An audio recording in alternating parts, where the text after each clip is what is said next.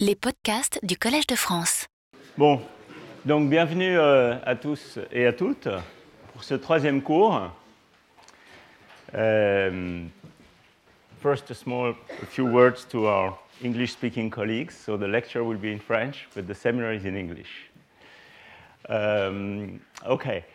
Donc euh, aujourd'hui, je vais vous parler euh, de modèle de Hubbard bosonique et plus particulièrement de transition de Mott entre un superfluide et ce qu'on appelle un isolant de Mott, vous allez voir ce que ça veut dire, euh, induit par euh, les interactions dans ce modèle.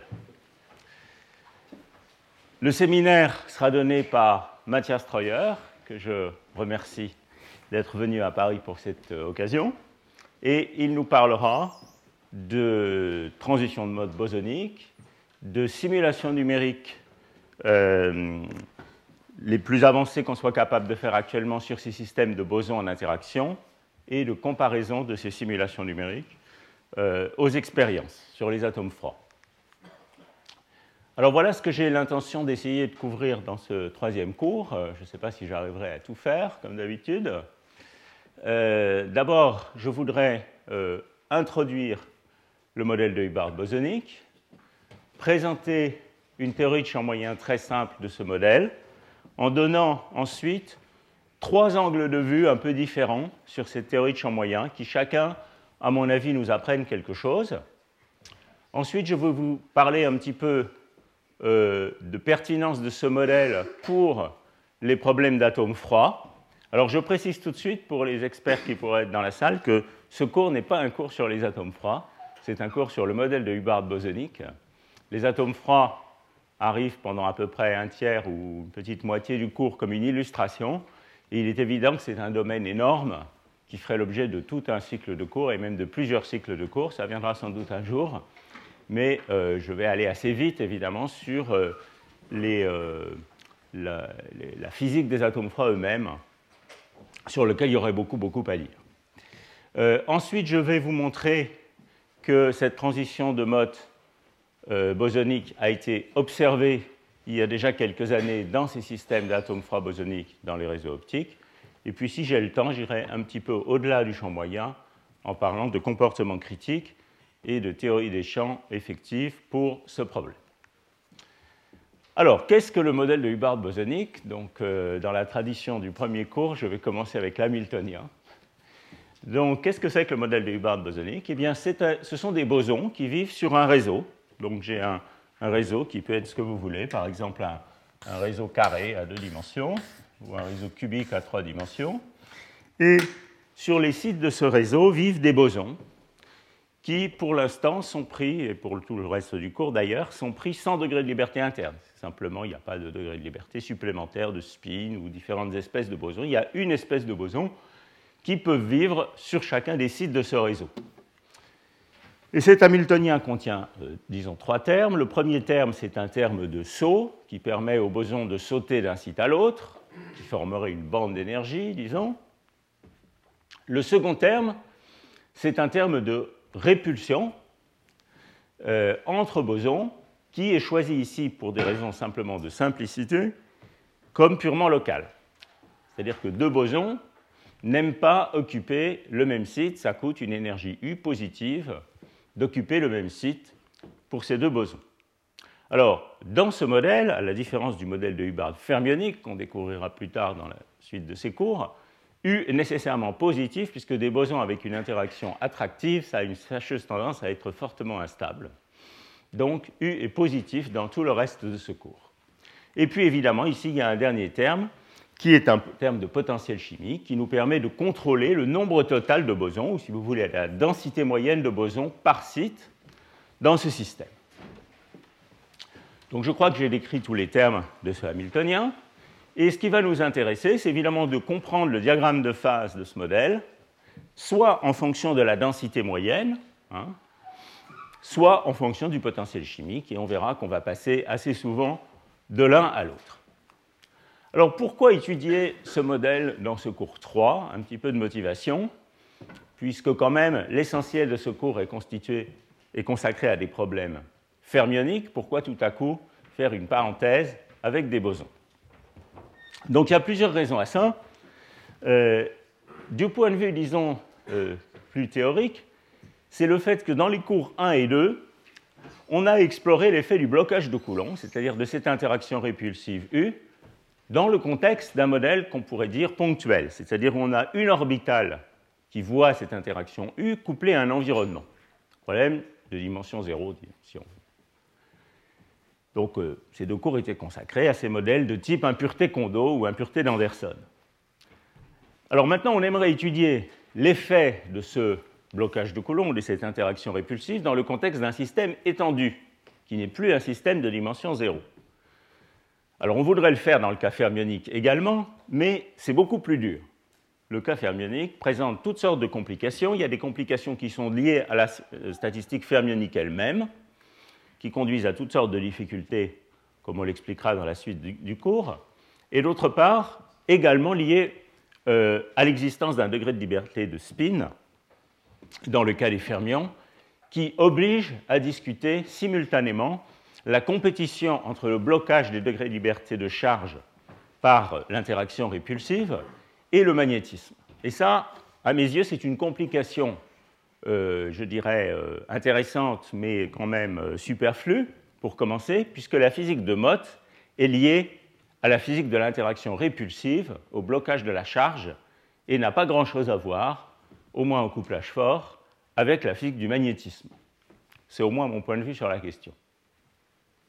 Donc voilà les motivations pour moi pour étudier ce euh, modèle de Hubbard bosonique dans le cours 3.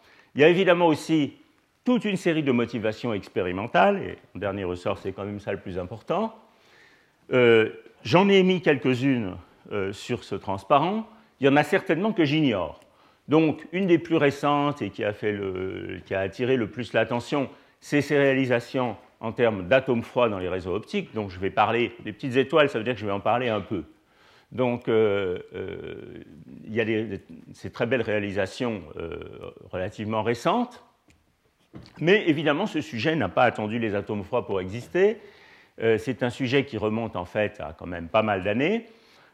probablement, historiquement, ce sont ces deux exemples-là qui ont motivé l'étude de ce modèle, l'étude de réseaux de jonction Josephson couplés, et l'étude d'atomes d'hélium 4 adsorbés sur du graphite. Il y a aussi des applications aux lignes de vortex dans les supraconducteurs.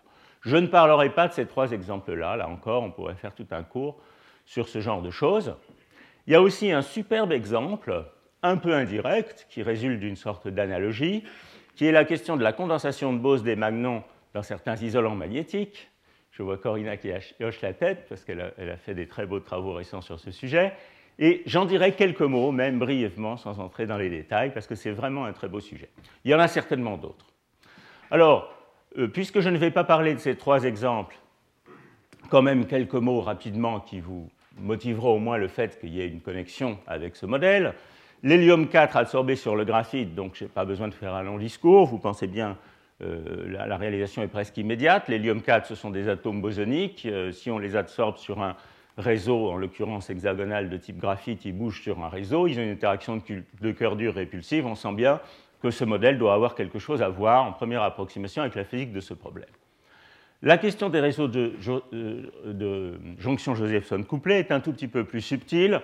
En réalité, dans un réseau de jonction Josephson, donc c'est disons un supraconducteur granulaire où on imaginerait que chaque grain est identique à tous les autres grains, donc pour faire des très beaux réseaux, autrement on a beaucoup de désordre eh on a deux variables qui sont conjuguées l'une à l'autre, l'un qui est la charge sur ce grain et l'autre qui est la phase. Hein. Dans la phase où l'ensemble, dans, le, régime où tout est cohérent, eh bien, on a une phase cohérente sur l'ensemble du système. Et donc l'analogie avec ce problème, c'est que si je considère cet opérateur bosonique comme l'opérateur qui crée une paire de Cooper sur un de ces grains, eh bien, il y a un mode d'amplitude et un mode de phase. Le mode d'amplitude, si on considère qu'il est gelé et que la dynamique est dans le mode de phase, le terme de saut B croix IBJ va donner un couplage Josephson de type cosinus de phi moins phi j. Et puis le terme en UNN va donner un terme de charge électrostatique qui va faire intervenir la variable conjuguée, la charge. Voilà, je ne parlerai pas plus de ces réseaux de jonction Josephson. Il est évident que la description par ce type de modèle euh, suppose qu'on néglige les excitations qui brisent les paires de Cooper. Hein. et on a vraiment uniquement des paires ou pas de paires, mais on ne considère pas les excitations qui brisent les paires.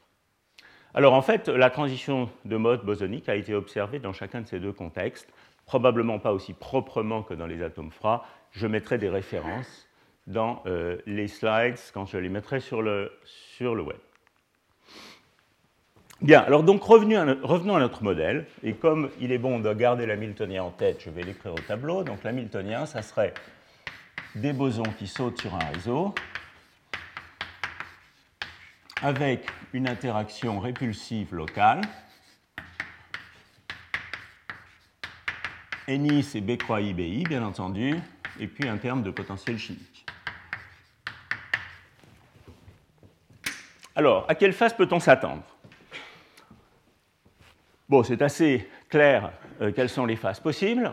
On peut évidemment avoir une phase, disons, condensée de Bose, qui va également être une phase superfluide en présence d'interaction. Euh, les bosons ont une fâcheuse tendance à condenser, donc on ne voit pas pourquoi ils n'arriveraient pas à le faire dans le contexte de ce modèle. Il est clair qu'à U égale 0, ils vont le faire, donc on peut imaginer qu'à U relativement faible, ils continueront à le faire. Donc il y a certainement la possibilité d'avoir une phase superfluide dans laquelle on a une fraction macroscopique de bosons condensée dans l'état de moment nul. Alors il y a une autre phase possible, qui est la phase où les interactions répulsives sont suffisamment fortes pour bloquer complètement les, mouvements de la charge, les, fluctuations de densité, et empêcher cet état superfluide de s'établir. Et ça, c'est ce qu'on appelle l'isolant de mode, c'est-à-dire c'est un isolant dans lequel ce qui est responsable du caractère isolant du problème, c'est l'interaction répulsive entre particules. Alors on sent bien que c'est quelque chose qui va dépendre de la densité moyenne de bosons par site. Si vous avez exactement, disons, un boson par site, eh bien, il n'y a pas beaucoup de place pour bouger, il n'y en a pratiquement pas. Et donc, ça va coûter de l'énergie de déplacer un boson d'un site sur l'autre pour empiler deux bosons l'un sur l'autre. C'est la situation euh, du métro aux heures de pointe, euh, c'est un exemple que j'utilise quelquefois. Et euh, on sent bien que dans ces conditions, si U est assez grand, par rapport évidemment à l'amplitude de sauter, il va être favorable de créer un état, euh, un état isolant de mode de ce type, et défavorable de créer l'état superfluide, parce que ça va coûter trop d'énergie. Donc on va avoir cette possibilité, et cet argument, bien entendu, s'étend à tous les remplissages entiers, où je vais avoir deux bosons par site, trois bosons par site, etc. Si j'avais des interactions plus que locales, euh, plus proches voisins par exemple, on pourrait également imaginer de telles phases pour des remplissages fractionnaires commensurables.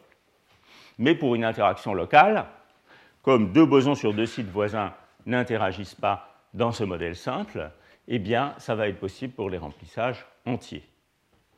Alors, en revanche, si on n'est pas un remplissage entier, eh bien, euh, on sent bien qu'il y a des trous dans le système, et donc on ne voit pas ce qui empêcherait ultimement la superfluidité de s'établir. Donc voilà un petit peu ce à quoi on s'attend.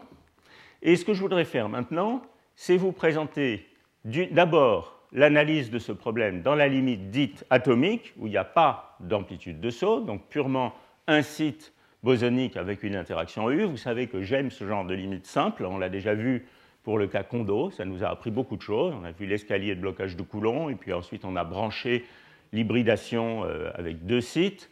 Ce genre de limite simple nous apprend énormément de choses, donc je voudrais commencer par faire ça. Et puis ensuite, je présenterai une théorie de champ moyen qui essentiellement confirme ces attentes. Alors, la limite atomique. Bon, on va aller assez vite, ça c'est quand même assez simple et ça ressemble beaucoup à ce qu'on a fait dans, les deux, euh, dans le premier cours. Donc je considère un site avec une amplitude de saut nul, il est découplé des autres, et je regarde donc les états propres de euh, ce terme-là. Alors les états propres de ces termes-là, ce sont les états de Fock, où le nombre d'occupations est parfaitement défini, n, et les valeurs propres sont écrites pour nous. Il y a un terme U sur 2, n-1, et puis le terme de potentiel chimique. Alors si vous regardez les énergies de ces états, vous voyez que pour 0 boson, cette énergie vaut 0, pour un boson, elle vaut moins mu, pour 2 bosons, elle vaut U moins 2 mu, et comme d'habitude, Si je regarde l'occupation de mon site en fonction du potentiel chimique, je vais avoir des paliers de charge à chaque fois qu'on a un croisement entre ces deux niveaux de charge. C'est exactement l'analyse que j'ai faite dans le cas d'un site fermionique au premier cours. Donc l'état fondamental, c'est N, pourvu que le potentiel chimique, tout ça est à température nulle, soit compris entre n-1 fois U et n fois U. Et j'ai un escalier de Coulomb. Alors, évidemment, c'est assez incorrect de l'appeler Coulomb dans ce contexte, sauf dans le cas peut-être des jonctions Josephson. Mais enfin, je continue à l'appeler escalier de Coulomb, parce que c'est très bien comme ça. Un escalier de Coulomb dans lequel la charge saute d'un facteur entier chaque fois que le potentiel chimique franchit une valeur U. Alors, au risque d'être un peu pédant, euh, continuons à explorer cette limite, euh, limite d'un site isolé. Donc, quelques remarques. Vous voyez que l'état fondamental, si je suis n'importe où dans ces paliers de charge, sauf ici, au point où il y a dégénérescence de niveau, vous voyez que l'état fondamental est non dégénéré hein, pour à l'intérieur d'un plateau de charge. Il est non dégénéré, mais en revanche, si je me place exactement ici, eh bien, euh, cet état fondamental devient macroscopiquement dégénéré sur le réseau, puisque j'ai deux possibilités, deux configurations de charge, par exemple 0 et 1 qui ont la même énergie, et je peux les choisir aléatoirement sur le réseau. Donc j'ai deux puissances n sites, euh, j'ai une dégénérescence de puissance n sites à ces points de transition. Donc il y a une très très grosse différence entre la nature de l'état fondamental à l'intérieur des plateaux de charge et la nature de l'état fondamental à ces points de transition. Alors, dans le cas où je suis non dégénéré, non seulement j'ai un seul état fondamental, exactement n bosons par site, mais en plus, cet état fondamental non dégénéré est protégé par un gap. Et ça, c'est une chose très importante. Alors, on peut calculer ce gap tout simplement de la manière suivante. La première excitation dans ce système, je vais dessiner le cas d'un boson, ça va être de passer d'une situation où j'ai donc un boson par site partout, à une situation où j'aurais créé, mettons sur ce lien-là, une excitation où je mets deux bosons ici et un trou là. Donc je suis passé d'une situation où j'avais n et n sur deux sites voisins à une situation où j'ai n-1 et n plus 1. Alors vous voyez que ça, ça coûte une énergie, qui est l'énergie de l'état dans lequel on est arrivé, en plus 1 plus 2n-1, moins deux fois en. Et si vous regardez, ça vaut exactement U, ce qui est bien ce à quoi on s'attend. Ça coûte U. Hein, il y a un gap de charge qui vaut U, l'énergie de répulsion. Une petite remarque sur cette formule, qui est une formule que les chimistes connaissent bien. Si je raisonne de manière chimique, je peux décomposer euh, ce gap de charge en deux termes. Il y a un terme qui est le terme d'ajout d'un boson, je, vais dire électron, c'est sûr, dans pas longtemps, mais euh, euh, d'ajout d'un boson, et puis il y a un terme qui consiste à enlever un boson. Alors ça, c'est ce que les chimistes appellent l'énergie, l'affinité électronique. Voilà, ça y est. Et puis l'autre terme qui s'appelle l'énergie d'ionisation. Et donc vous voyez que le gap, c'est la différence entre l'affinité et l'ionisation. C'est une chose que les chimistes connaissent et qu'on reverra dans le contexte des oxydes de métaux de transition, par exemple. Bon, alors si vous faites le calcul, vous pouvez calculer chacun de ces termes. Il dépend évidemment de la différence entre la position où vous êtes et le bord du plateau. Chacun de ces termes dépend du potentiel chimique individuellement. Mais quand vous faites la différence, le potentiel chimique s'élimine et vous trouvez U. Bon, donc, état fondamental non dégénéré protégé par un gap. Et de plus, incompressibilité. Vous voyez que la densité de particules ne dépend pas du potentiel chimique à l'intérieur d'un plateau de charge, ce qui veut dire que si je calcule la compressibilité du système, qui va en gros être l'inverse d'une dérivée seconde de l'énergie par rapport au nombre de particules, c'est aussi dn dmu, eh bien ce dn dmu est zéro, parce qu'on est dans un plateau. Donc, état fondamental non dégénéré, protégé par un gap, incompressible. Voilà les, trois choses qu'il faut retenir sur euh, ces plateaux. Alors, qu'est-ce qui va se passer quand on va brancher un petit saut T? Donc c'est un peu le même type de raisonnement que ce qu'on avait fait pour le problème Kondo. Maintenant, on imagine brancher une hybridation V. Ici, on branche un petit sauté. Eh bien, euh, la sagesse générale de la mécanique quantique nous dit que si j'ai un état fondamental non dégénéré protégé par un gap, il va être fortement robuste à n'importe quel type de perturbation, au moins quand cette perturbation est suffisamment petite. Et donc vous pouvez tout de suite vous attendre à ce que cet état incompressible, protégé par un gap, reste incompressible et protégé par un gap tant que je suis dans ce plateau de charge, c'est-à-dire que tant que mon état fondamental, je pars de cette situation d'un état fondamental non dégénéré. En revanche, quand je suis exactement au plateau de charge, à la transition entre les deux plateaux, donc pour ces valeurs discrètes du potentiel chimique mu n égale nu, eh bien, on n'est pas du tout protégé, et c'est même bien pire que ça, puisqu'on a un état macroscopiquement dégénéré. Et là encore, disons, les principes généraux de la mécanique quantique nous disent qu'on va vouloir lever la dégénérescence. Donc, on s'attend à ce que, quand on branche un petit saut à ces points particuliers, on induise tout de suite un nouvel état, et cet état va bien, sûr être l'état superfluide, où on va casser complètement l'isolement de et réaliser l'incompressibilité, et réaliser au contraire un état où il y a cohérence de phase et où les nombres de particules qui sont conjuguées aux phases fluctuent fortement. Alors vous voyez, on peut représenter la situation comme ça. J'ai mon escalier, donc imaginez t égale 0, j'ai mon escalier de, entre guillemets, Coulomb. Euh, je perturbe au milieu du plateau de charge, je vais rester dans une phase isolante, qui sont ces lobes ici, et puis je perturbe au voisinage de la transition, je vais entrer dans la phase superfluide, qui est la partie violette ici. Alors comment tout ça se ferme? Comment est la forme de ces lobes? Est-ce qu'il y a une transition dans l'état euh, incompressible quand T sur U est suffisamment grand? Ça, c'est évidemment un peu au-delà de ces arguments simples, et c'est ce qu'on va voir maintenant grâce à cette théorie de champ moyen. Bon, donc euh, je vais maintenant passer à la description de la théorie de champ moyen la plus simple qu'on peut faire pour ce système, et vous allez voir que cette théorie de champ moyen euh, répond à ces différentes attentes. Alors il y a quatre références qui sont des références, euh, je dirais, classiques et chacune assez belle sur ce sujet. Il y a évidemment un article très cité dans FISREFB des, des Fischer et al., qui est un très bel article, assez extraordinaire, qui s'intéressait beaucoup au cas désordonné, mais qui au passage nettoie le cas sans désordre assez en profondeur, en 89. Et puis ensuite, il y a trois articles, euh, certains des auteurs doivent être dans la salle d'ailleurs, euh, sur euh, plutôt cette théorie de champ moyen, présentée dans chacun de ces articles de manière un peu différente. dans ce cas-là, une approche à la Gutzwiller, dans ce cas-là, une approche plutôt de type découplage, j'en parlerai dans la suite. Alors, quelle est cette théorie de champ moyen? Alors cette théorie de champ moyen, c'est une théorie de champ moyen dans l'esprit général des théories de champ moyen en physique statistique ou en physique tout court. Elle consiste à dire j'ai un problème sur réseau avec des particules qui peuvent bouger d'un site sur l'autre. Je vais le remplacer par un problème effectif à un seul site.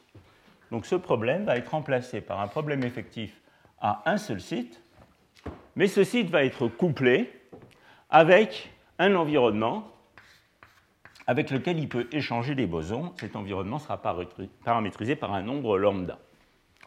Donc cette théorie de champ moyen, vous pouvez la voir comme un découplage du seul terme non local de cet Hamiltonien, une factorisation. Je remplace B croix I BJ, le terme de saut à une constante près, par valeur moyenne de B croix I BJ, plus B croix I valeur moyenne de BJ, plus des fluctuations que je vais négliger dans cette théorie de champ moyen. Alors vous voyez que si je fais ça, je trouve immédiatement une théorie effective à un site qui est constituée de mon Hamiltonien atomique euh, local de départ, et puis d'un terme qui crée un boson sur le CITI ou détruit un boson sur le CITI avec une source.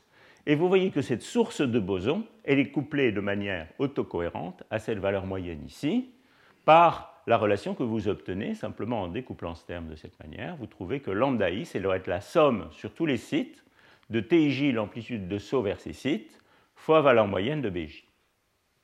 Alors, dans un système homogène, si je regarde seulement une phase homogène, tous les lambda i sont égaux. Hein, et donc, cet Hamiltonien a un site, il y en a un seul, avec un seul lambda.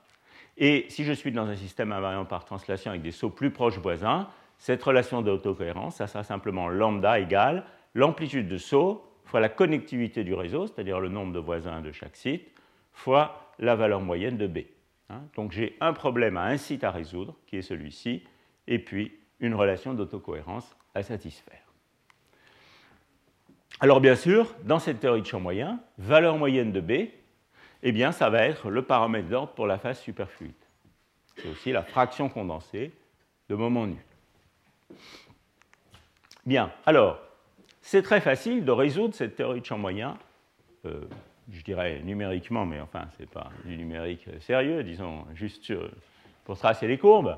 Euh, il faut tout simplement euh, calculer les, états propres de, cet Hamiltonien local et puis satisfaire cette relation d'autocohérence en calculant la valeur moyenne de B dans cet état propre. Un état propre, il est caractérisé par sa décomposition sur les états de Fock. Donc j'ai un ensemble de coefficients Cn à trouver et je dois résoudre un système d'équations qui me donne les Cn.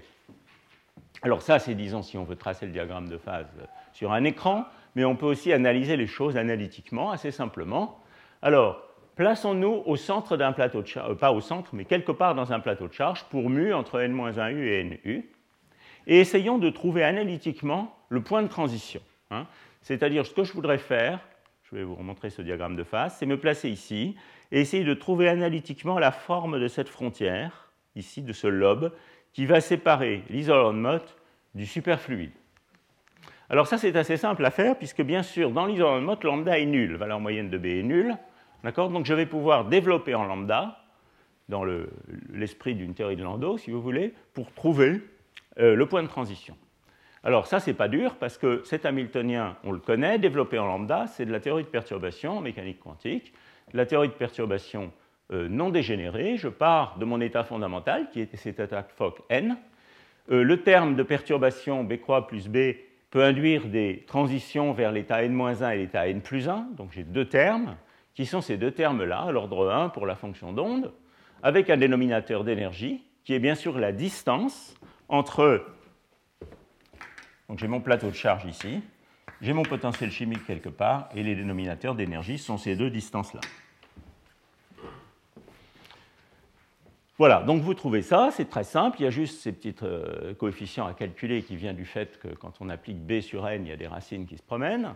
Et donc vous calculez euh, l'amplitude de moyenne de B dans cet état perturbé, vous trouvez qu'il y a un terme d'ordre linéaire en lambda, vous reportez ça dans l'équation de self-consistance, et vous voyez donc que l'équation de self-consistance, pour lambda petit, se développe de cette manière. On a lambda égale ce terme, plus des termes d'ordre supérieur qui vont être d'ordre lambda 2.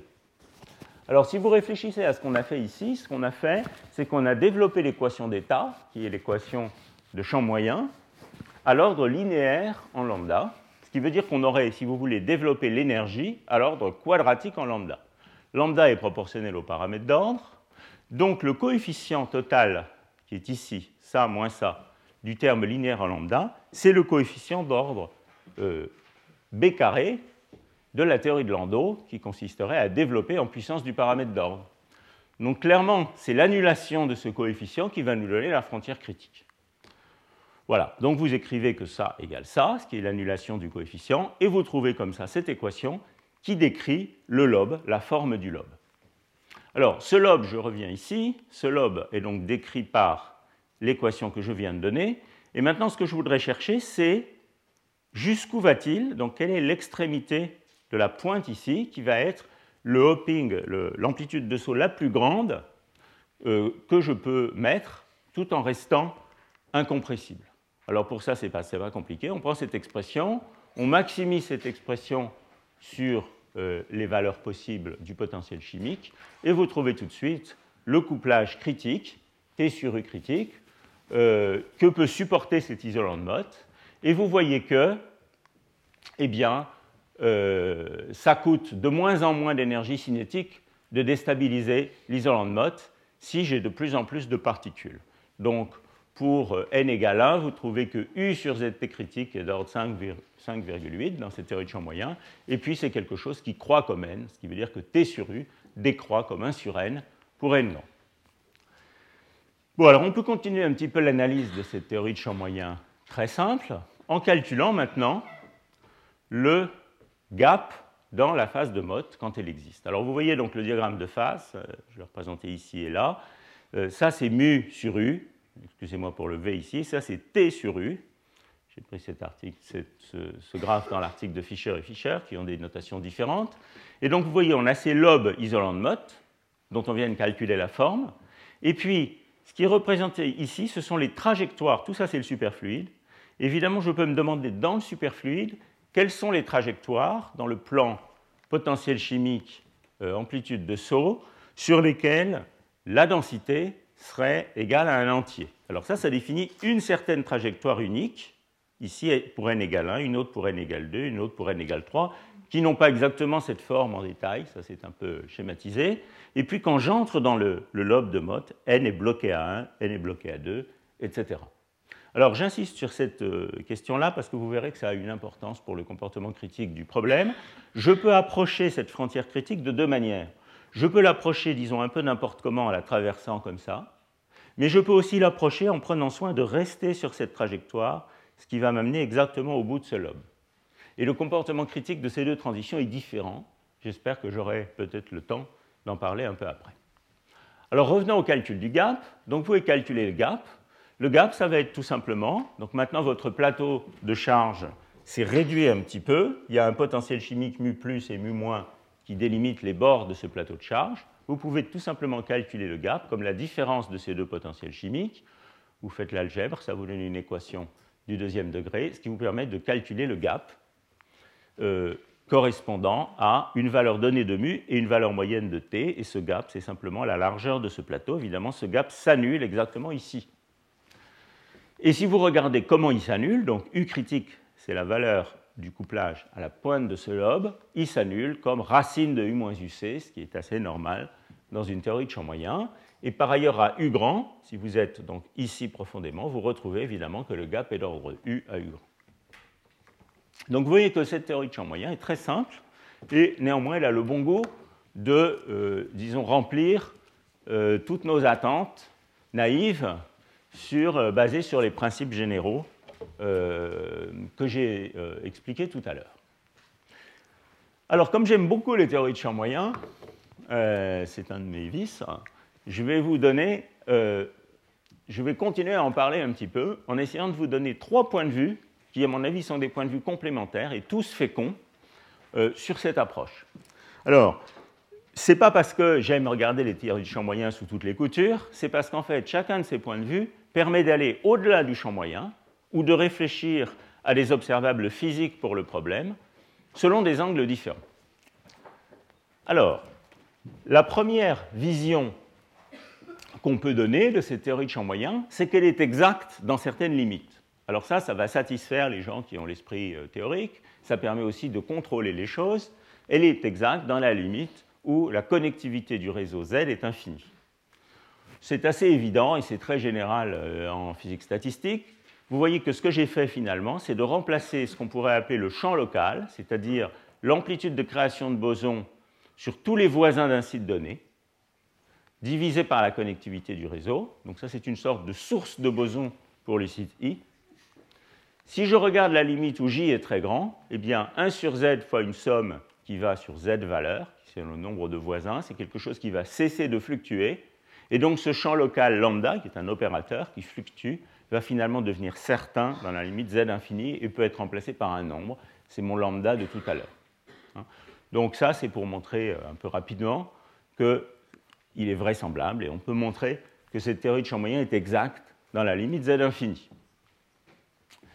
Alors évidemment, pour faire ça correctement, il faut qu'il y ait ce 1 sur z devant le terme de saut, donc il faut faire un rescaling de l'amplitude de saut par 1 sur z, ce qui est normal, puisque l'énergie cinétique, elle va être proportionnelle au nombre de liens du réseau, qui est comme z fois le nombre de sites, fois t, alors que l'énergie potentielle, elle va être d'ordre nombre de sites fois u. Pour garder ces deux termes euh, à égalité, eh il faut poser t égale une constante sur z, pour que la limite z infinie soit bien définie. On est très habitué à ça en physique statistique. Alors en fait, comme je viens de le dire déjà plusieurs fois, ce type de champ moyen, c'est ce qu'on fait très souvent dans les modèles de physique statistique classiques. Et euh, ça ressemble même beaucoup à ce qu'on fait sur les modèles de spin. Dans les modèles de spin, le modèle d'Ising par exemple, on découple le terme SISJ de la densité d'énergie. Alors ceci me donne l'occasion de faire une petite digression qui n'a rien à voir avec la théorie de champ moyen, mais c'est un bon prétexte pour le faire, sur la connexion qui existe entre ce modèle de Hubbard bosonique et un modèle de spin quantique.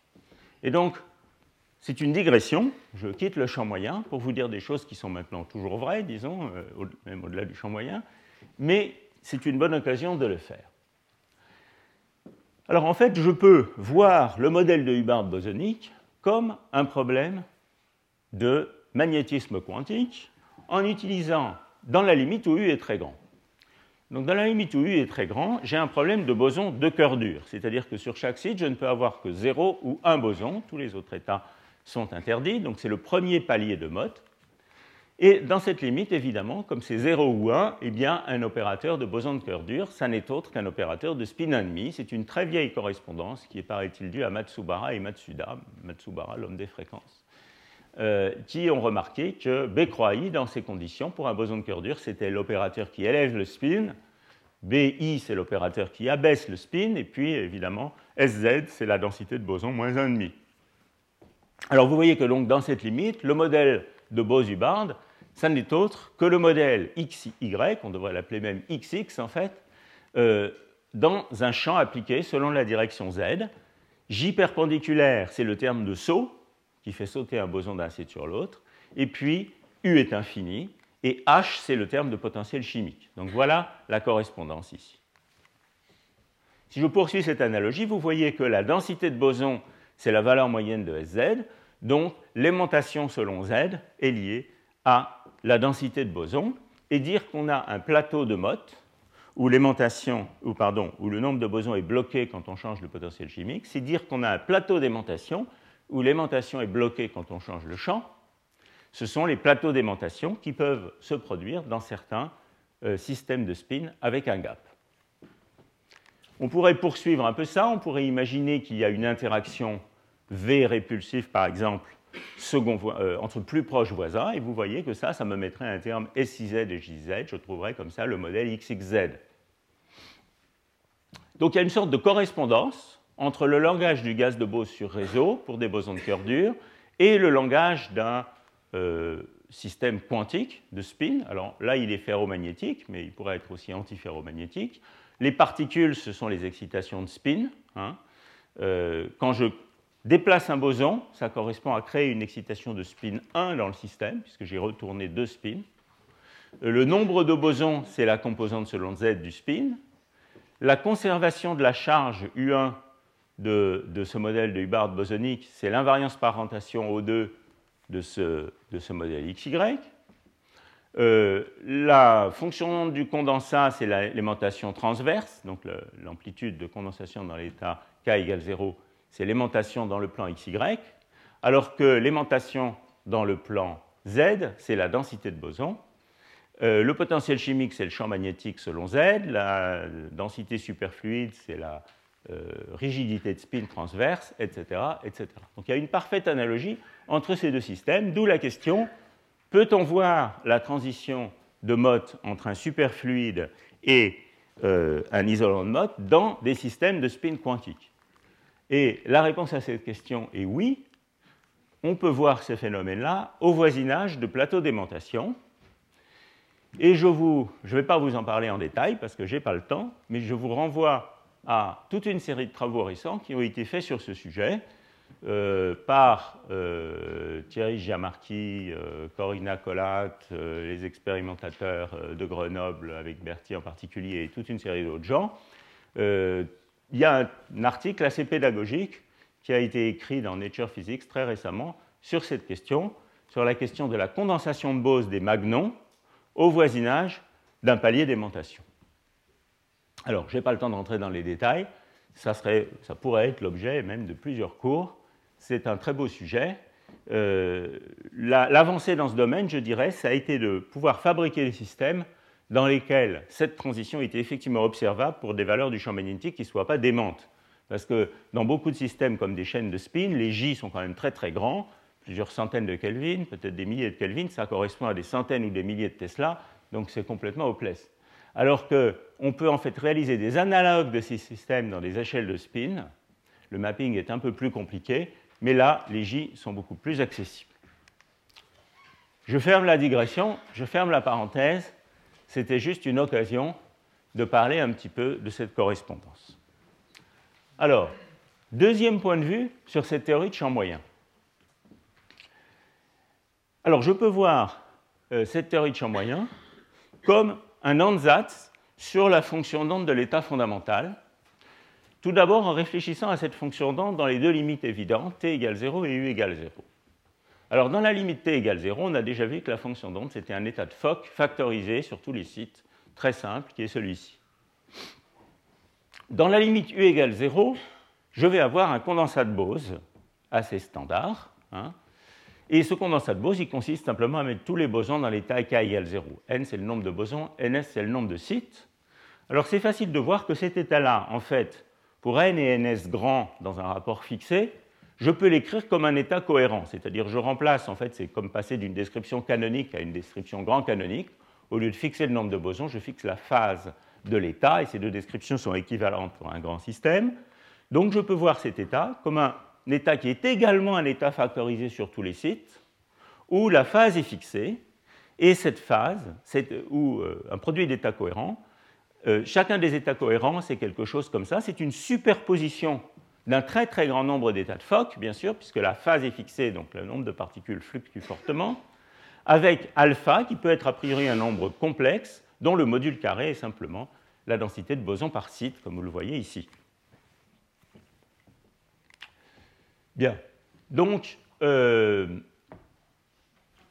je peux essayer de connecter ces deux limites en disant finalement, est-ce que je peux prendre un ansatz variationnel pour la fonction d'onde qui continue à être un état factorisé? Alors évidemment, ça c'est faux. Euh, un couplage intermédiaire qui n'est ni t égale 0 ni u égale 0, je n'ai pas une fonction d'onde factorisée. Bien, alors euh, je vais le faire quand même. Donc j'écris cette fonction d'onde comme une fonction d'onde factorisée. Je peux développer chacune de ces fonctions d'onde sur chaque site, sur les états de Fock, avec des coefficients Cn qui satisferont une certaine condition de normalisation. Ça, c'est le point de vue qui a été, euh, par exemple, euh, étudié dans cet article de Roxar et Kotliar que je citais tout à l'heure. Et il est facile de voir que si vous utilisez cette fonction d'onde comme une fonction d'onde variationnelle, vous minimisez l'énergie sous cette contrainte de normalisation, vous trouvez des équations pour les Cn qui sont en fait exactement les mêmes que celles que vous avez quand vous devez résoudre cette équation de champ moyen que j'ai présentée tout à l'heure. Donc ces deux points de vue sont strictement équivalents, tout au moins si je raisonne pour l'état fondamental et si je calcule des quantités locales. Alors il y a des petites considérations qu'on peut faire qui sont assez amusantes. Vous pouvez par exemple vous intéresser à la statistique des nombres d'occupations d'un site donné. Vous voyez que dans l'état euh, t égale 0, l'état euh, complètement de site indépendant, eh ben, c'est un pur état de Fock, cette statistique est certaine. En revanche, dans la limite u égale 0, j'ai une statistique de Poisson, hein, où les nombres d'occupations fluctuent extrêmement fortement, avec une, une, variance qui est égale à la valeur moyenne. Et puis, entre les deux, je vais avoir une statistique différente qui va être donnée par CCN. Hein. Mais, évidemment, dans cette théorie de champ moyen un peu euh, rudimentaire, eh bien, dès que je rentre dans l'état de Mott, les Cn sont piqués à une valeur donnée, et donc je passe de manière brutale d'une statistique, je dirais, non déterministe à une statistique déterministe dans toute la phase de Mott. Alors ça, ce n'est pas vraiment vrai. Il y a évidemment des fluctuations du nombre d'occupations locales dans la phase de Mott, dans le vrai système, qui ne sont pas traitées dans cette théorie de champ. Bien, alors là, j'avais deux choses que je voulais faire un petit peu au tableau, mais euh, je m'aperçois que je suis un peu pris par le temps. Donc je ne suis pas sûr que je vais vous en parler maintenant. Si j'ai quelques minutes à la fin, je vous en parlerai après. Donc ces deux choses, c'était que je voulais mentionner certains paradoxes qui sont liés à l'utilisation des théories de champ moyen. Ça, je vais peut-être le faire parce que ça prend juste une minute. Et puis une autre chose que je voulais faire, c'était de vous parler de cette théorie de champ moyen comme découplage du terme de saut. Ça, ça nous amène évidemment sur la piste du calcul des fluctuations. Je ne vais pas en parler pour l'instant. Alors, ces paradoxes, quels sont-ils? Eh bien, imaginez que vous vouliez, par exemple, calculer ces paradoxes apparents. Imaginez que vous vouliez, par exemple, calculer la fonction de corrélation densité-densité. Et que vous demandiez à quelqu'un dans la rue, dans une approche de champ moyen,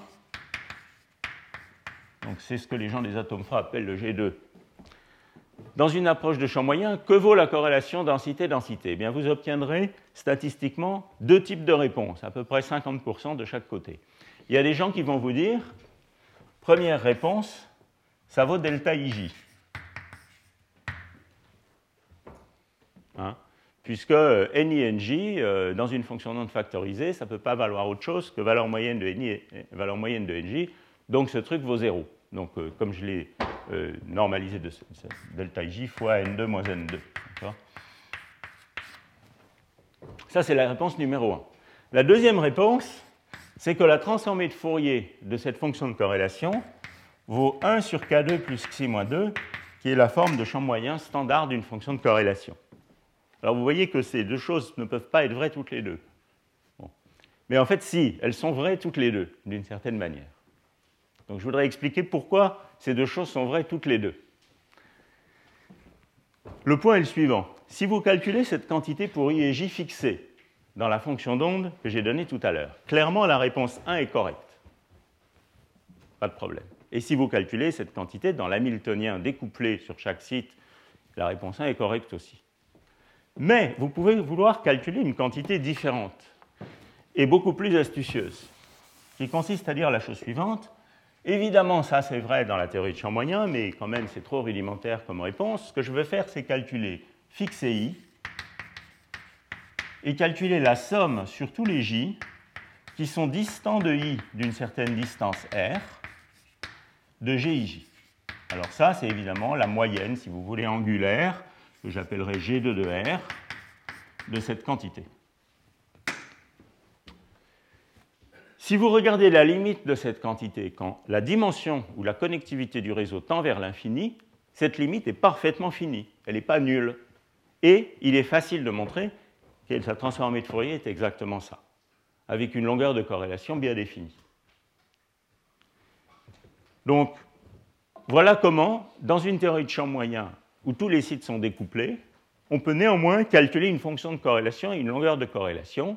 Et on ouvre n'importe quel livre de mécanique statistique, on verra que la forme dite de Ornstein-Zernike, qui est ce truc-là, est euh, la fonction de corrélation en champ moyen. Alors la solution de ce paradoxe, c'est très simple, c'est qu'en fait, pour et j fixer cette quantité, elle est d'ordre 1 sur z à la puissance la distance r. Donc vous voyez que c'est 0 jusqu'à un ordre très élevé en 1 sur z, mais qu'ici, il y a z puissance r voisin.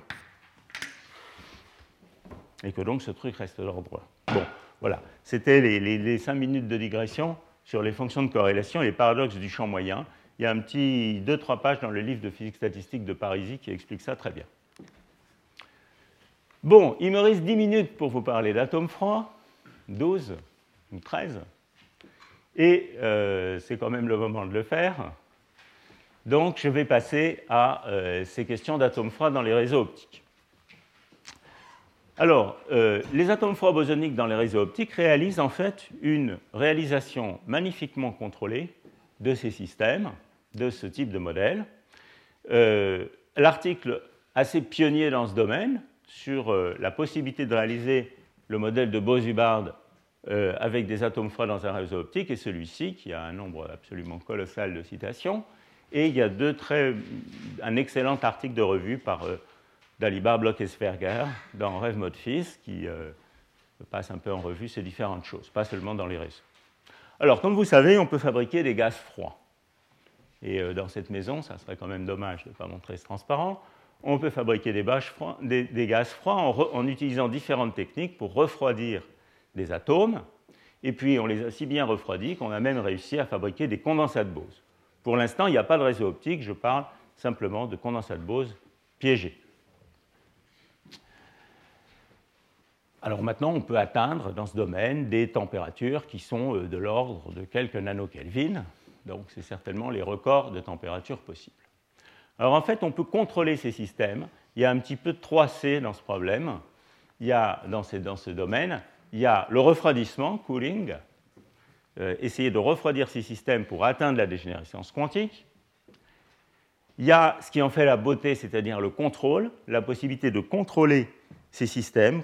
comme je vais le mentionner dans la suite, on peut contrôler euh, la profondeur du réseau optique, on peut contrôler la force des interactions, et on peut atteindre des régimes de forte interaction en confinant spatialement ces systèmes c'est précisément ce qu'on va faire quand on va mettre ces atomes dans un réseau optique de manière à confiner euh, spatialement les atomes. Qu'est-ce que c'est qu'un réseau optique?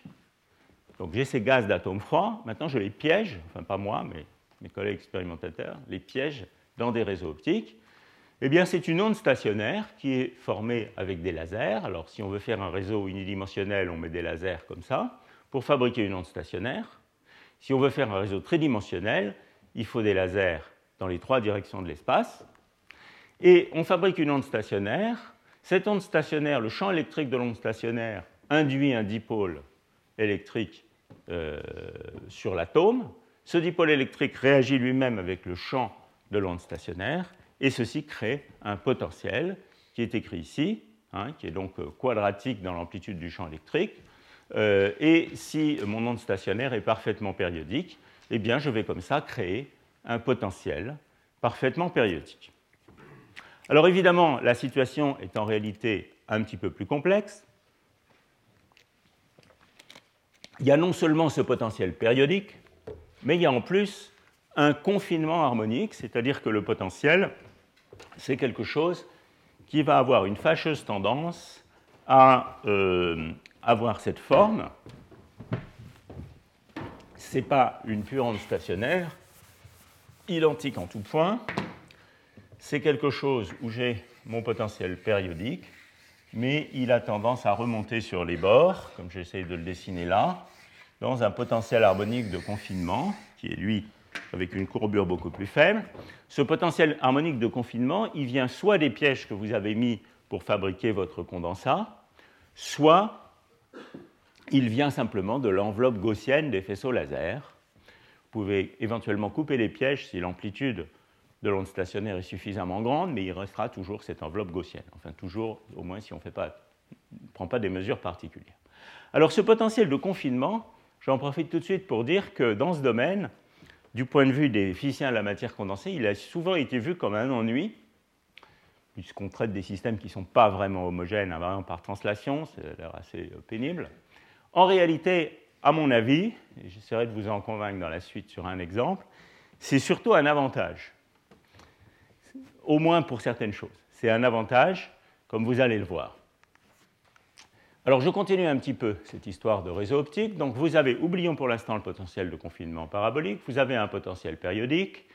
Ce potentiel périodique a une périodicité qui est directement donnée par la longueur d'onde du laser. C'est la longueur d'onde du laser divisée par deux, euh, comme dans toute onde stationnaire qui se respecte. Et vous voyez que vous avez une énergie caractéristique qui est simplement l'énergie de recul correspondant au faisceau laser. Alors ici j'ai mis une valeur typique des valeurs typiques de ces quantités, qui vont être les échelles d'énergie naturelle et de distance naturelle. Donc vous voyez qu'ici, on a typiquement, on va utiliser des lasers avec des longueurs d'onde de l'ordre du micromètre. Donc on va avoir des réseaux optiques où le pas du réseau est de l'ordre du micromètre. Hein. On ne parle pas de l'angstrom, ce n'est pas un solide cristallin. Les énergies de recul, qui vont évidemment être l'échelle naturelle d'énergie pour exprimer euh, l'énergie à laquelle vous atteignez la dégénérescence quantique, ou l'énergie de Fermi dans le cas de fermion, va être typiquement de l'ordre du micro-Kelvin. Et un micro-Kelvin, c'est 20 euh, kHz pour euh, ceux qui aiment les kHz. Bon, alors, qu'est-ce qu'on va faire dans ce réseau optique? La première chose qu'on veut pouvoir faire, c'est de comprendre la physique des particules sans interaction. Hein. Donc, on a un potentiel qu'on connaît parfaitement. En plus, il est séparable. Vous voyez que ce potentiel, pardon, c'est la somme de trois potentiels dans les trois directions d'espace. Donc, toutes les fonctions de bloc ou les fonctions de Vanier sont factorisées. Et donc, je peux regarder le problème unidimensionnel dans un premier temps. Je vais avoir une onde de bloc. Voilà, par exemple, les premières bandes, l'énergie en fonction du vecteur d'onde, dans ce potentiel pour une certaine amplitude égale à l'énergie de recul du réseau optique. Et je vais donc fabriquer des bandes d'énergie avec une certaine dispersion, epsilon une première bande, une deuxième bande, etc. Dans la limite où le potentiel est suffisamment profond, je peux me contenter d'une seule bande d'énergie et la décrire dans une sorte d'image de liaison forte avec une amplitude de saut T, hein, donc c'est le terme cinétique de mon modèle de Hubbard bosonique, qui va être donné par cette expression-là. Et vous voyez que c'est quelque chose qui décroît très vite, essentiellement exponentiellement, avec la profondeur du potentiel optique. Contrôler la profondeur du potentiel optique, c'est facile, il suffit de contrôler l'intensité des lasers, on a vu que c'était le carré du champ électrique, et donc cette amplitude de saut devient parfaitement contrôlable dans ces systèmes. Vous voyez qu'elle s'exprime naturellement en termes de l'énergie de recul, mais qu'à cause de ce facteur exponentiel, elle peut être beaucoup, beaucoup plus petite que l'énergie de recul. Donc ce n'est pas forcément des micro-kelvins, ça peut être des nano-kelvins, hein, cette amplitude de saut. Évidemment, dans ce régime-là, les choses vont être assez bloquées. Qu'est-ce qu'il en est des interactions? Alors encore une fois, un cours sur les atomes froids, euh, ça serait l'ensemble d'un cycle de cours au collège ou plusieurs années. Donc euh, c'est sûr que je peux juste essentiellement mentionner les choses ici. Naïvement, vous pourriez avoir tendance à penser que ces interactions sont très faibles, puisque vous avez des gaz extrêmement dilués. Donc si vous pensiez que l'interaction est due à la partie cœur dur du potentiel d'interaction euh, atome-atome, eh bien, euh, ça semble tout à fait désespéré de faire des systèmes en interaction dans, cette situation-là. En réalité, ce n'est pas la partie cœur dur qui contrôle la force des interactions dans ce système. Ce qui contrôle la force des interactions, c'est la section efficace de diffusion de deux atomes. Et ça, c'est quelque chose qui est très sensible à la queue du potentiel. Donc finalement, comme effectivement les distances qui séparent deux atomes sont grandes, on peut paramétriser l'ensemble des interactions, moi en première approximation, dans ce type de situation par une quantité qui est la longueur de diffusion, qui est donc cette section efficace, et remplacer euh, l'interaction détaillée qui fait intervenir le potentiel d'interaction atome-atome par une interaction de contact. Les gens du domaine appellent ça un pseudo-potentiel, et je crois qu'Yvan est dans la salle, c'est un spécialiste de la question. Euh, donc là, j'ai juste mis un pseudo-potentiel de contact avec une constante de couplage qui est proportionnelle à la longueur de diffusion. Il se trouve que cette constante de couplage est également contrôlable en utilisant ce qu'on appelle les résonances de Feshbach. Donc, on peut également contrôler cette constante de couplage. C'est évidemment elle qui va déterminer la valeur de mon interaction sur site. En effet, si vous maintenant, si vous essayez de calculer la valeur du U qu'il faut mettre dans cet Hamiltonien pour décrire ce problème, eh bien, il faut maintenant passer des fonctions de bloc à des fonctions de Vanier localisées sur le site, et vous allez voir que euh, ce U, c'est l'élément de matrice de cette interaction de contact dans une fonction de Vanier localisée sur un site donné. Et vous voyez que ça, c'est une quantité qui est également contrôlable. En fait, elle est contrôlable de deux manières. Si vous changez la profondeur du réseau optique, vous changez T, mais vous changez aussi U, moins pas exponentiellement, un peu plus faiblement. Et vous pouvez, indépendamment de contrôler, si vous choisissez bien votre système atomique, en vous plaçant au voisinage d'une résonance de Feshbach qui vous permet de contrôler la longueur de diffusion. Alors il y a des limites de validité à cette description par un modèle de Hubbard. Ces limites de validité, elles sont en fait un petit peu euh, décrites ici, très brièvement, dans le plan longueur de diffusion normalisée au pas du réseau, et euh, puissance du laser normalisée à l'énergie de recul. Le modèle de Hubbard, en fait, il existe et il est bien réalisé dans ce domaine. Et vous voyez qu'on a une très large gamme sur laquelle on peut varier U sur T. Ça, c'est des, des, courbes ISO U sur T. Donc on peut les varier dans une très très très large gamme. Mais la description commence à se casser la figure dans différents régimes. Essentiellement, il y a deux régimes où ça se casse la figure. Il y a un régime où la longueur de diffusion deviendrait trop grande. Alors on peut discuter où est cette ligne noire selon les critères qu'on prend. Mais si on augmente trop la longueur de diffusion, il y a plusieurs choses qui se passent, en particulier le pseudo-potentiel de contact que j'ai écrit tout à l'heure se casse la figure. Et on génère d'autres termes dans l'hamiltonien, qui sont des termes second voisin, des termes de saut assisté. Donc c'est plus un modèle de Hubbard. Et puis évidemment, pour un réseau très peu profond, l'idée de garder une seule bande en liaison forte n'est plus correcte non plus. Donc de ce côté-là, on a aussi des problèmes. Mais enfin, il y a une large zone où on peut avoir une description de type modèle de Hubbard. Alors, ce qui est très beau, c'est qu'une fois qu'on a admis qu'on euh, peut, dans, ce régime, réaliser un modèle de Hubbard avec ces systèmes, eh bien, on peut tenter de voir expérimentalement cette transition superfluide isolant de Mott.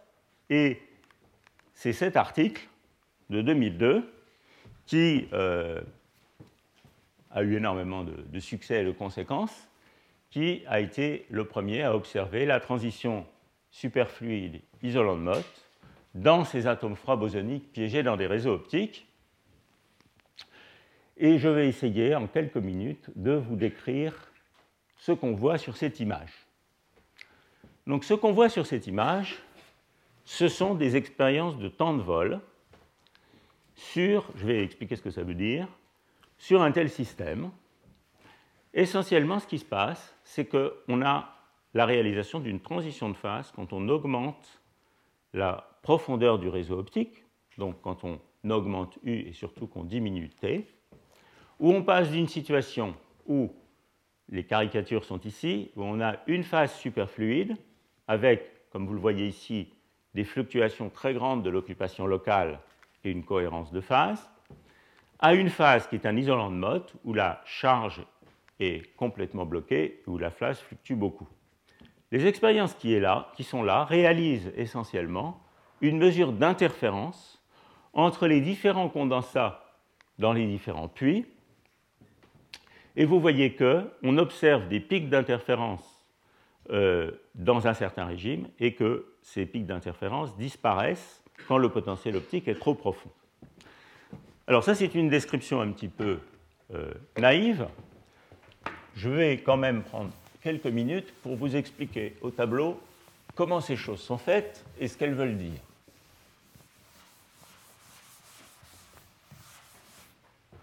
Donc la manière dont ces images sont obtenues, c'est en réalisant ce qu'on appelle une expérience de temps de vol, c'est-à-dire on coupe, c'est une expérience destructrice, hein.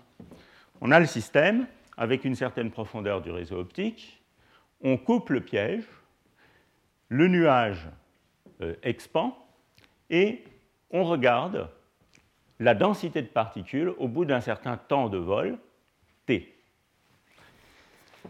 Ces expériences de temps de vol, elles mesurent en réalité quelque chose qui est directement relié à la transformée de Fourier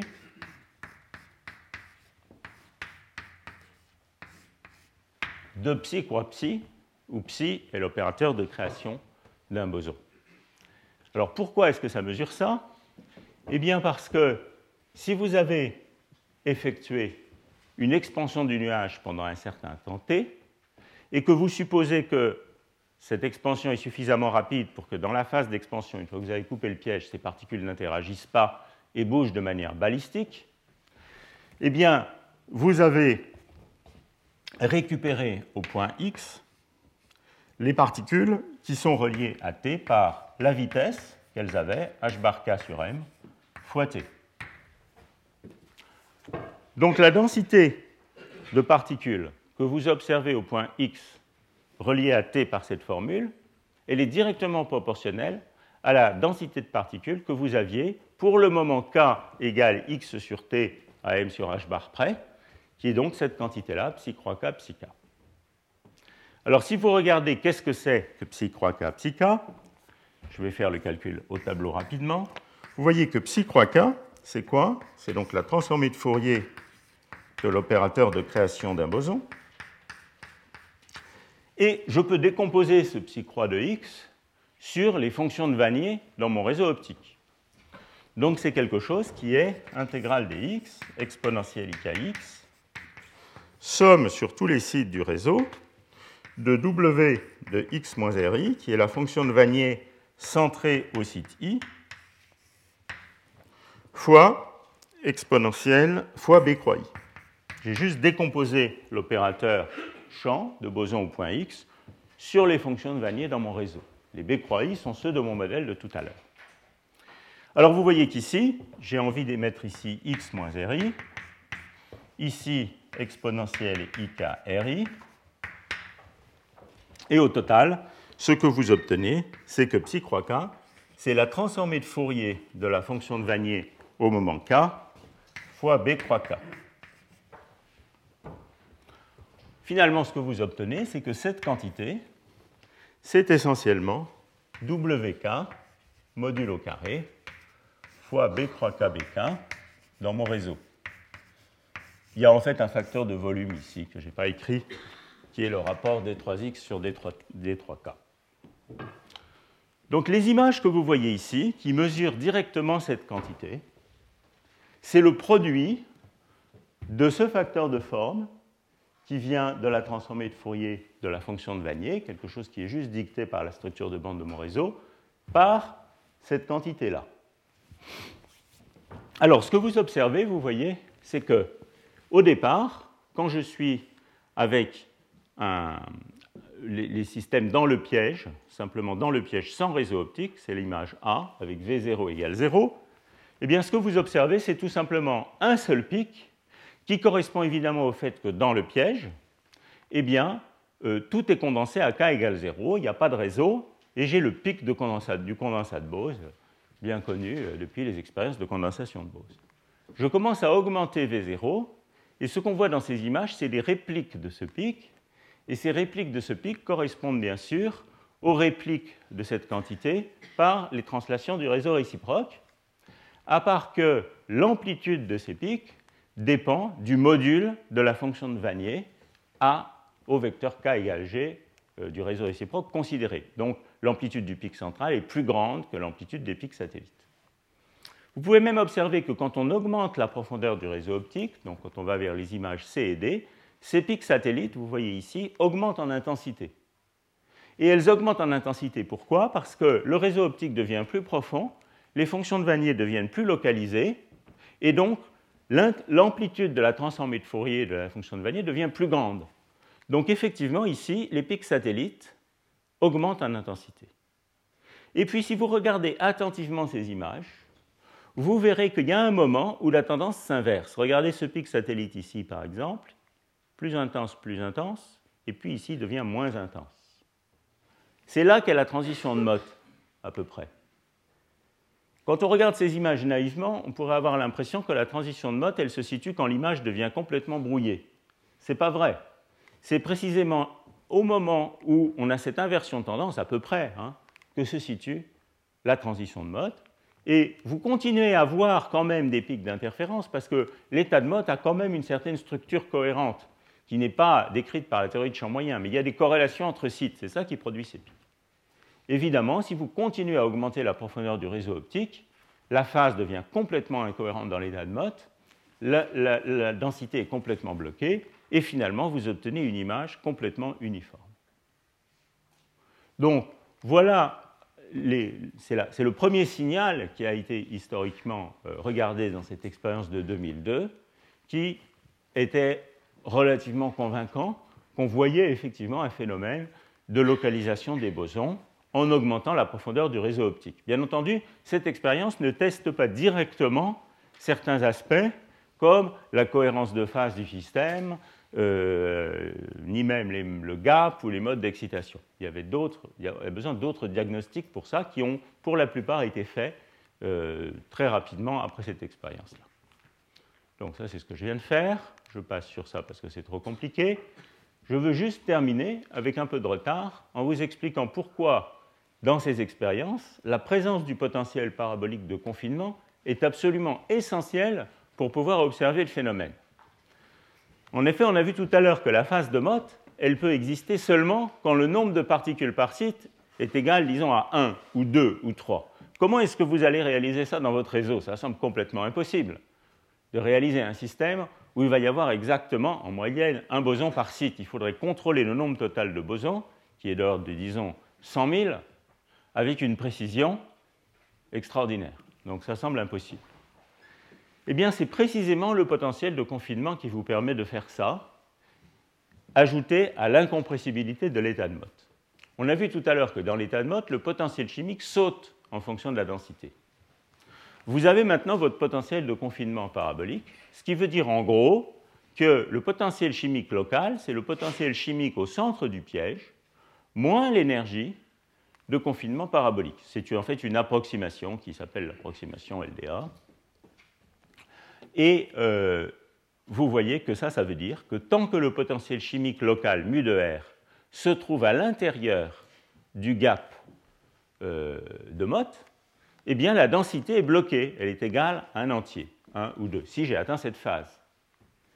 Ce qui veut dire que dans la phase de Mott, si vous regardez le profil de densité de boson à l'intérieur du piège, vous quittez le centre du piège, ici, vous êtes à mu0, tant que mu de R n'a pas dépassé les frontières de ce palier, eh bien, je dois trouver une densité bloqué à la densité, disons 1.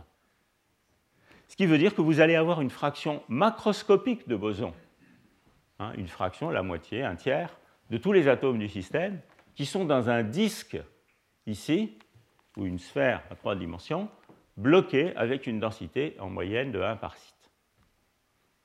Donc c'est vraiment le potentiel de confinement parabolique qui vous a permis de réaliser cet état pour un nombre macroscopique de bosons sans avoir besoin de contrôler le nombre total d'atomes avec une précision faramineuse.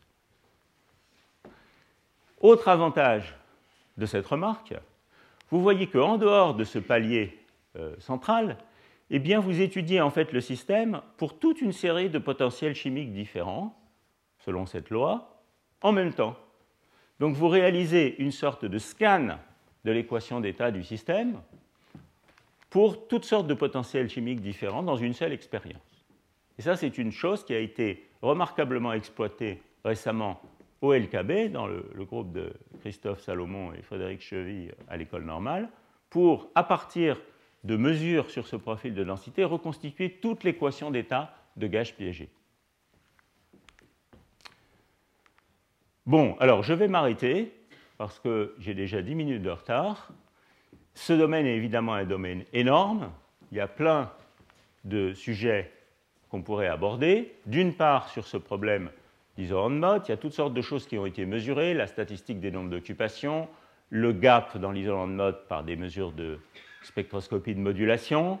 À ma connaissance, mais ça les spécialistes pourront me dire, je crois que le monde d'ondes sonores, qui est le mode collectif qui doit se développer dans la phase euh, condensée, superfluide, n'a pas encore été observé directement dans ces expériences. Et j'espère vous avoir un peu convaincu que ce domaine des atomes piégés était un domaine euh, très excitant pour la physique de la matière condensée, à la fois à l'équilibre et hors d'équilibre, et ça sera sûrement le sujet d'un autre cours au Collège de France dans euh, quelques années. Voilà, je vous remercie.